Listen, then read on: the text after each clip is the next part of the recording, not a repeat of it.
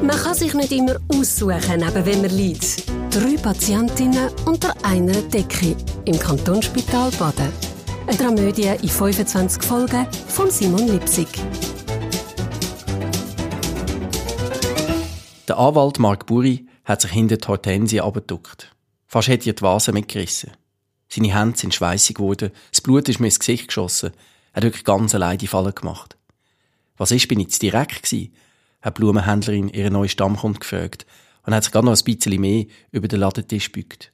Tut mir leid, aber weisst, solche Sachen sage ich eben nicht gern durch die Blume.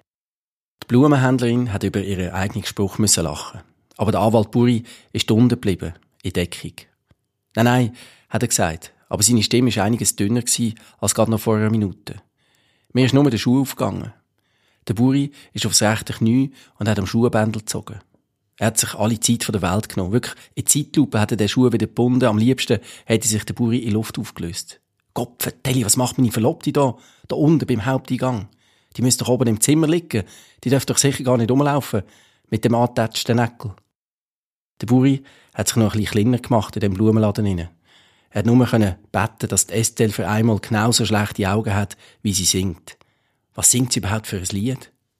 Der Buri hat der Blumenhändlerin gerade tief in die Augen und noch tiefer in den Ausschnitt geschaut, wo er plötzlich die Stimme von seiner Verlobten, von der Estelle, vernommen hat.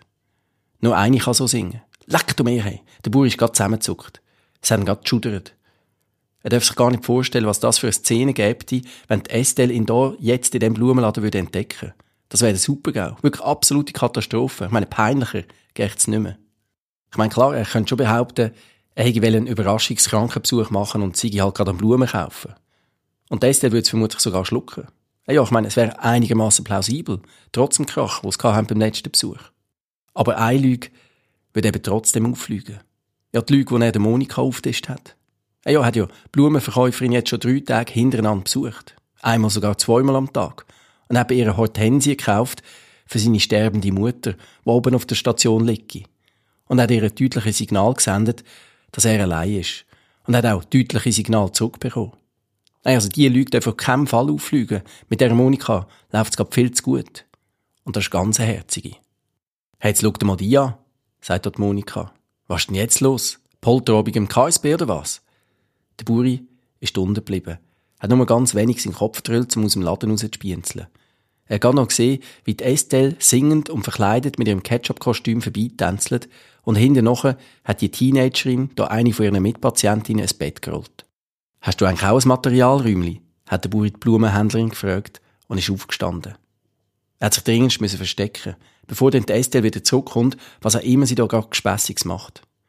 Du bist aber auch nicht gerade durch die Blume, hat die Blumenhändlerin gesagt und hat den Buri mitgezogen. Das gefällt mir. Das gefällt mir sogar sehr, hat sie gesagt. Ich hoffe einfach, du stehst nicht nur auf Blümli und dann ist die Tür hinter ihnen zugegangen. Die Kantonspolizisten Hitz und Frunz haben gerade an einer verschlossenen Tür gerüttelt, irgendwo im Untergrund vom Kantonsspital, wo gleichzeitig ihre Handys gelütet haben. Die beiden Polizisten haben ihre Displays gecheckt und sich irritiert angeschaut. Dann haben sie synchron abgenommen. Es war ihr Chef am Telefon. Und er hat leisiger geredet als so schamix. Er hat fast geflüstert. Der Hitz hat leer geschluckt, der Frunz hat die Augen zugemacht. Der Pate, wie sie ihren Chef heimlich nennen, der flüstert nämlich in der Regel nur dann, wenn er bis zum Explodieren hässig ist. Das haben ihnen andere Kollegen erzählt, die unterdessen alle nicht mehr bei der Polizei arbeiten. Er will sie ganz herzlich zu dieser spontan organisierten Telefonkonferenz begrüßen und er könne versichern, es gehe nicht lang. Seine Stimme und seine Stimmung würden das gar nicht erlauben.